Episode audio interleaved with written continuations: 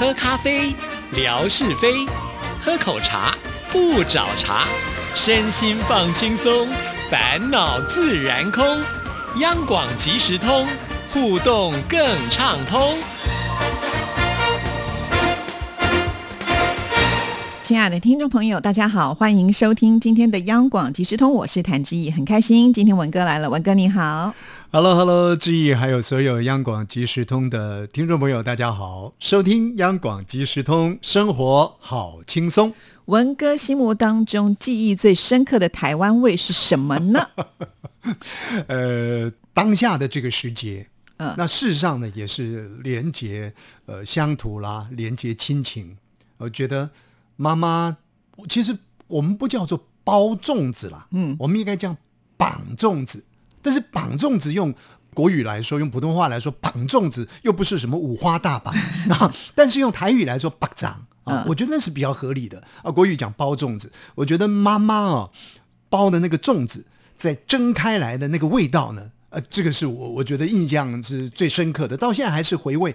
到处去找粽子啊，就找不到说属于妈妈的那个味道。有人讲说，哇，那个是我妈妈的味道，什么是我妈妈的味道？以前我会觉得说，有这么廉洁吗？太夸张了。可是，一讲到粽子，哎，我真的就跟妈妈紧密的连接在一起，好像全世界呢再也没有人呢包的粽子、绑的粽子呢比妈妈做的还好吃。对我以前都觉得呃外面的这个粽子不好吃，后来我觉得是因为可能我们习惯了妈妈的味道，啊即使我们现在去买那个五星级饭店包的粽子，里面放什么很高档的料，你都还是觉得少了就是妈妈的味道。啊所以，当有一首歌曲，这个谭志毅小姐唱了“一闪一闪亮晶晶”，纯哥再来唱“一闪一闪亮晶晶”，怎么唱就不好听。这个因为有太多生活的连接在里头，有太多情感的灌注在里面了。是不过我们还是不能够否定妈妈的味道，妈妈的手艺。是，可是你这样讲呢，我们的听众朋友讲说，你们的题目就是记忆中台湾的味道，我的妈妈又不会做台湾的味道，那怎么办呢？我们现在正在办这个活动啊，他们要怎么写呢？其实，呃，如果你纯粹是说我来参与这个活动，而且根据我所了解的啊，因为志毅现在跟呃即将要参与主持的，哎呦，复出江湖啊，我们的纯哥啊啊，你们还要有一档这个六月十一号的这个直播节目嘛，就延伸着这个呃，我我我所熟悉的、我所喜欢的台湾味去做这样的一个现场节目嘛，对。啊，那纯哥就说了，说呢你们要送房子啦，送汽车啦，你 送洋楼啊，看在这个奖品很丰富的份上呢，就想不出台湾味，你也要挤出台湾味来。其实，在我的印象中，你说特别要叫我去找出一个真正属于味道的味道哦，不是那么容易。但是如果你说，哎，那种感觉的话，有喽。比方说一个空中的频道，我现在非常喜欢听台湾的一个宗教电台。哎呦，我觉得听那个宗教电台能量无限。在过去的时间里头，我非常喜欢听台湾的一个新闻广播电台，因为我觉得从那当中呢，可以得到好多好多的资讯啊，而且让我不会有一种好像跟社会落派的感觉。所以你说这这个味道，味道其实，呃，辛晓琪的味道也有好多的味道，你可以去延伸了啊。所以，亲爱的听众朋友啊，你如果想得大奖啊，纯粹你不用思考的就写了说啊，台湾的鹅阿煎啊，台湾的臭豆腐的味道等等。都可以让你天马行空写，可是我们希望呢，能够有一些情感的连接。如果你仔细一想，哎，台湾的什么味道？那个电视上的特别介绍过，比方说人家介绍那个麻花卷，哎，麻花卷是我们中国大陆的、大连的啊，什么地方的啊？哎，可是我觉得那个电视上介绍的那个麻花卷很特别，我喜欢那个味道，你也可以写下来，把那个。情感的连接呢，稍微框列进来一些些，那参与这个活动呢更有意义。对，其实我们当时定这个题目呢，就觉得应该还蛮简单的，啊听众朋友参与的这个热度应该高一点。但是到目前为止呢，我收到了这样子的一个信件数，对我来说呢，好像大家有点冷淡啊。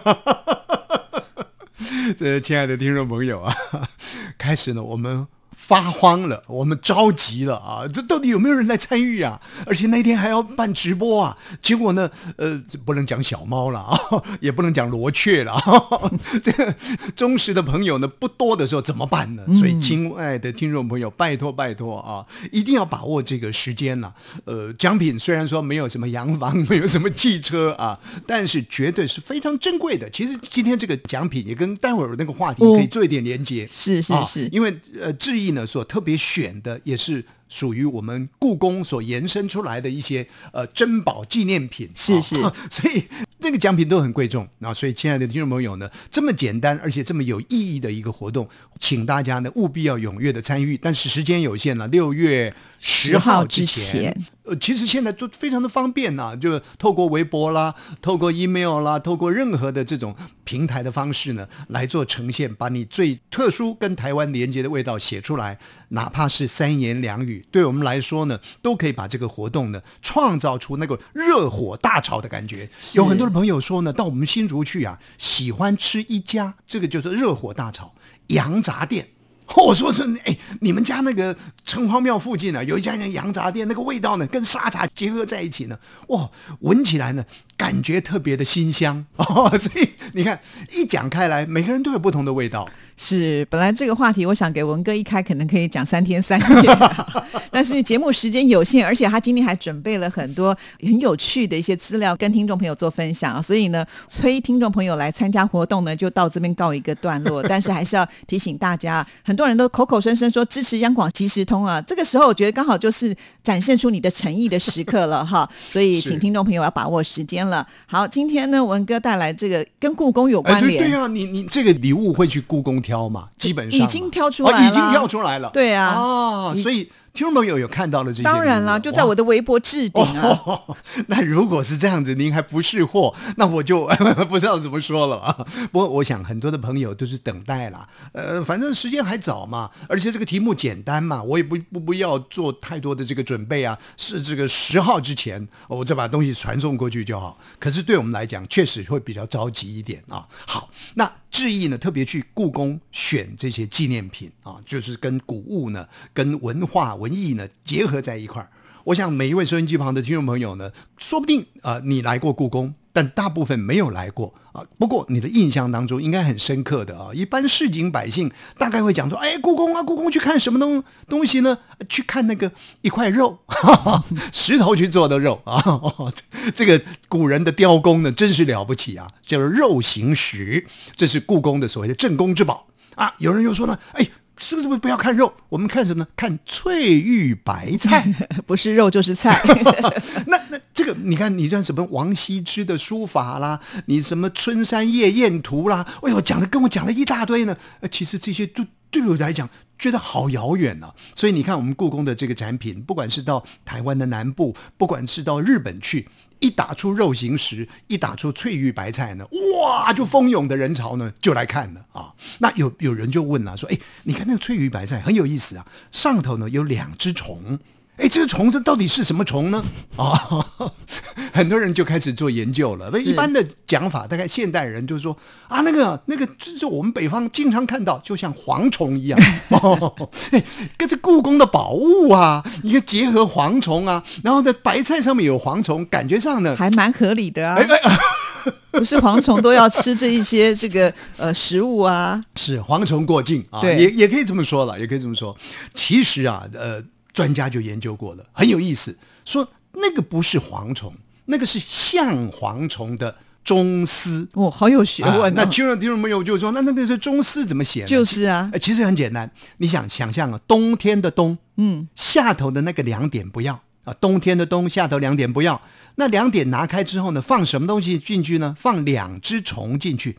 两只虫并列在冬天的那个冬的两点的那个地方，这个字呢读作中，中国的中，啊，斯呢就是像文哥这么斯文的丝，这这个虫呢叫中斯。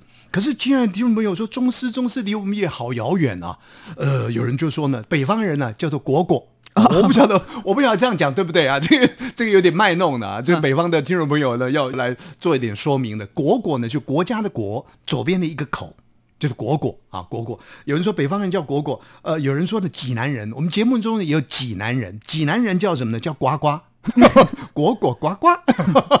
另外呢，扬州人呢，听说叫姑姑啊，姑姑姑姑。其实这个模仿呢，这个宗师的叫声呢。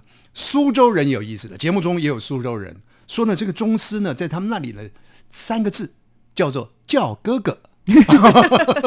其实我觉得跟果果的那个比较是相近近的嗯啊，但是呢，他的俗名呢叫做纺纱娘。纺纱娘哎，对，纺织娘、纺纱娘，因为它叫出来的声音呢，可能咕咕咕咕咕，大概因为现在呢。不用说纺纱了，连踩那个裁缝车的谭志毅都不踩了，何何况纺纺纱，可能纺纱的那个机器的声音就是咕噜咕噜咕噜，哦哎，跟这个宗师呢很相近。是好，那我们就回到宗师了。宗师跟蝗虫有什么不一样？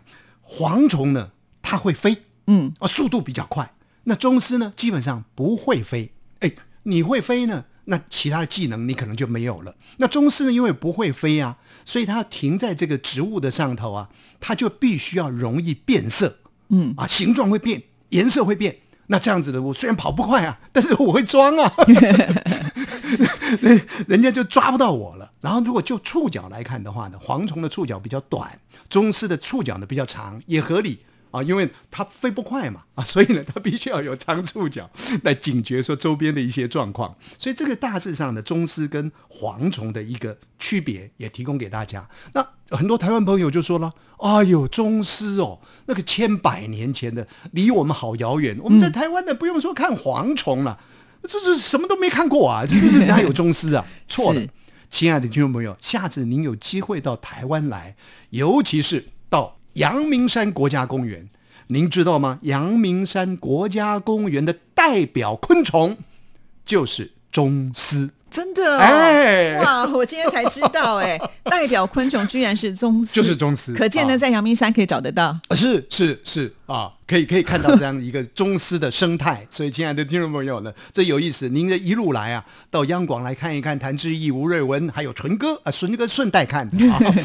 然后呢，到故宫去走走，看看翠玉白菜；到阳明山呢，去抓宗师，这个有意思。其实讲到这个翠玉白菜呢，还是要带一点学问进来。你看这个翠玉白菜，这千百年来这么流传下来，了不起呀、它本来是一块呢很古朴的褐色的玉，啊，结果呢居然被玉工呢把它雕凿出来了，就运用它的这个灰色跟白色，然后呢雕凿出来那个叶片栩栩如生，那个经脉呢也是栩栩如生。哇，这个这个要雕玉是不容易的事情，而且您知道吗？这个翠玉白菜呢，当要奉献给皇上的时候，历经了多么艰辛的一段过哦，程。还有故事，还有故事的，说当年呢、这云南的知府呢，就伤到脑筋啊，哎呦又要进贡了，那到底拿什么东西去进贡？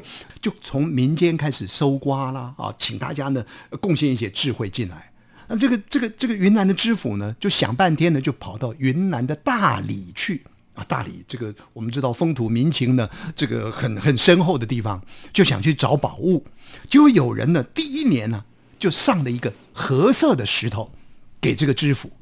知府一看，哎，没搞错啊，我送给皇帝的，你是给给我这个褐色的石头干嘛呢？结果第二年他又去了，他又拿这个褐色石头出来了。嚯、知府生气了，说你还拿这个褐色石头出来，这这登不上台面的。第三年又去了，一去呢，再看还是那块褐色的石头。这个人很坚持很坚持啊，非常坚持。哎，这这这个好啊，这个好东西啊。嗯师傅说：“这送上去啊，我头都被砍断了。你下次啊再来的话呢，我就把你头给砍了。”哎，结果第四年知府去了，哇，这个褐色的石头呢，原来打开了之后，就是雕琢了之后呢，里面有一块宝玉，也就是灰色。白色掺杂在一块儿的宝玉，居然被当地的这个玉工呢，把它雕琢出来。我们现在人人艳羡的翠玉白菜，哦，原来还有这个故事。上头呢顺便再雕两只宗师进去，你看看，哎呦，不过我觉得这个民众嘛这么厉害，他怎么知道里面就是宝物？吼，哎哎哎哎哎，这个研究玉的人都是这样子。像我一看这谭志毅，我就知道他这有料啊，真是会说话。我是猎人头公司啊。